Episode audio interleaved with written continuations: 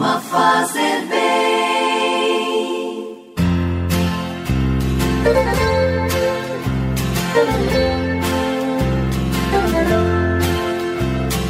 Orar costuma fazer bem.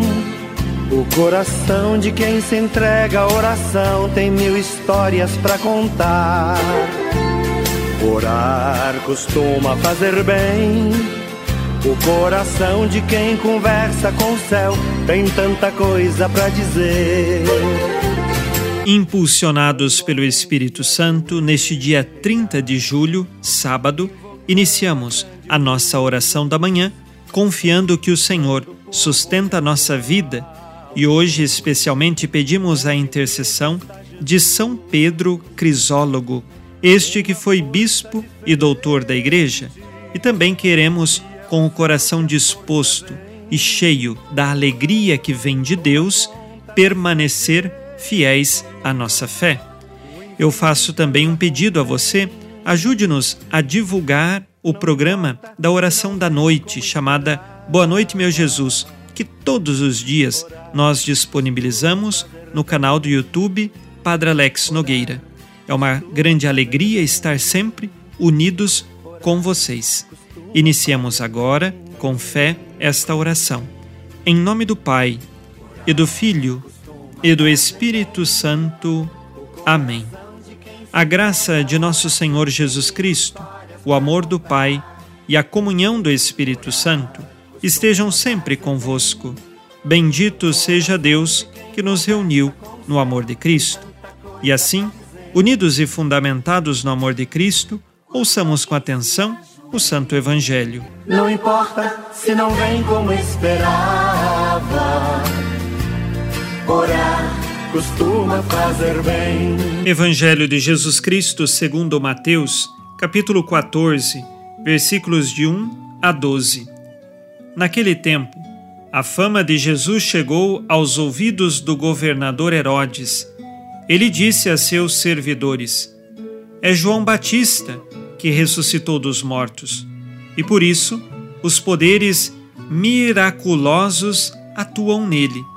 De fato, Herodes tinha mandado prender João, amarrá-lo e colocá-lo na prisão por causa de Herodíades, a mulher de seu irmão Filipe, pois João tinha dito a Herodes: Não te é permitido tê-la como esposa. Herodes queria matar João mas tinha medo do povo, que o considerava como profeta. Por ocasião do aniversário de Herodes, a filha de Herodíades dançou diante de todos e agradou tanto a Herodes que ele prometeu, com juramento, dar a ela tudo o que pedisse.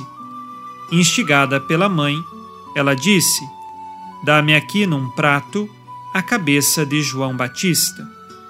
O rei ficou triste, mas por causa do juramento, diante dos convidados, ordenou que atendessem o pedido dela e mandou cortar a cabeça de João no cárcere. Depois, a cabeça foi trazida num prato, entregue à moça, e esta a levou para sua mãe. Os discípulos de João foram buscar o corpo e o enterraram. Depois, foram contar tudo a Jesus. Palavra da salvação. Glória a vós, Senhor.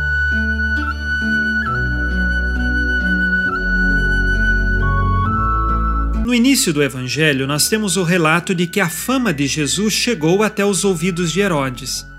E Herodes, então, disse aos servidores que talvez fosse João Batista que ressuscitou dos mortos, porque João Batista pregava a conversão e o cumprimento dos mandamentos de Deus com muita coerência.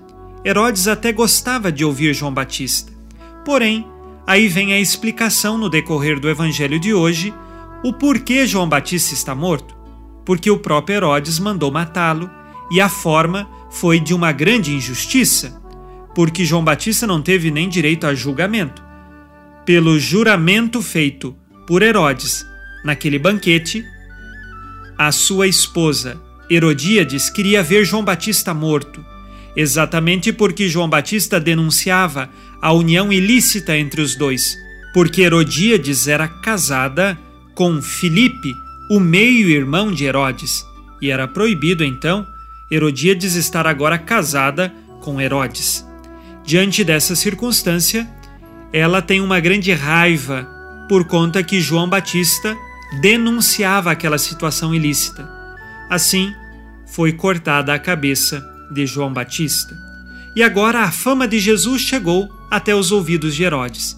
E Herodes começa a trazer uma certa explicação. Deve ser João Batista que ressuscitou. Mas nós sabemos muito bem, não podemos fazer uma confusão. João Batista é profeta e aponta para Jesus. Ele não quer ocupar o lugar de Jesus. E Jesus é o Messias, aquele que veio para salvar a humanidade, aquele que é apontado pelo profeta João Batista como o Messias. Na nossa vida, precisamos reconhecer Jesus como o nosso Salvador e também saibamos fugir das injustiças. Herodes foi injusto. Herodes cometeu diversas atitudes imorais que nós saibamos buscar a virtude cristã e a justiça que vem de Deus. Rezemos agora com você as orações deste dia.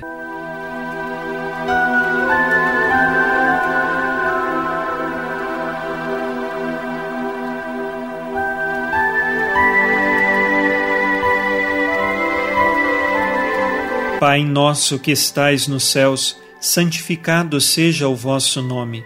Venha a nós o vosso reino, seja feita a vossa vontade, assim na terra como no céu. O pão nosso de cada dia nos dai hoje, perdoai-nos as nossas ofensas, assim como nós perdoamos a quem nos tem ofendido, e não nos deixeis cair em tentação, mas livrai-nos do mal. Amém. Ave Maria, cheia de graça, o Senhor é convosco. Bendita sois vós entre as mulheres, e bendito é o fruto do vosso ventre, Jesus. Santa Maria, Mãe de Deus, rogai por nós, pecadores, agora e na hora de nossa morte. Amém. Glória ao Pai, e ao Filho, e ao Espírito Santo, como era no princípio, agora e sempre. Amém. Jesus, manso e humilde de coração, fazei o nosso coração semelhante ao vosso.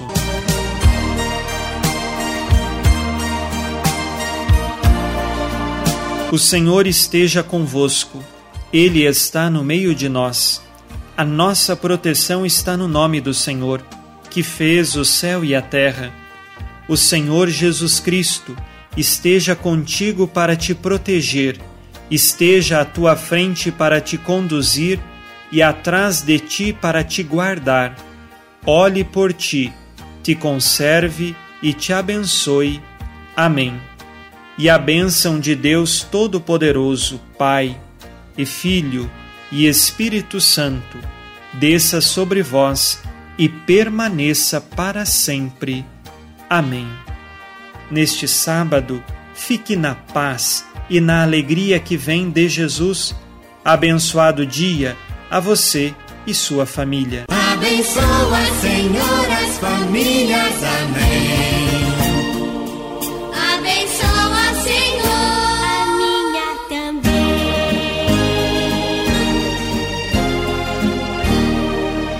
Uma produção, Rede Educadora de Comunicação e Evangelização.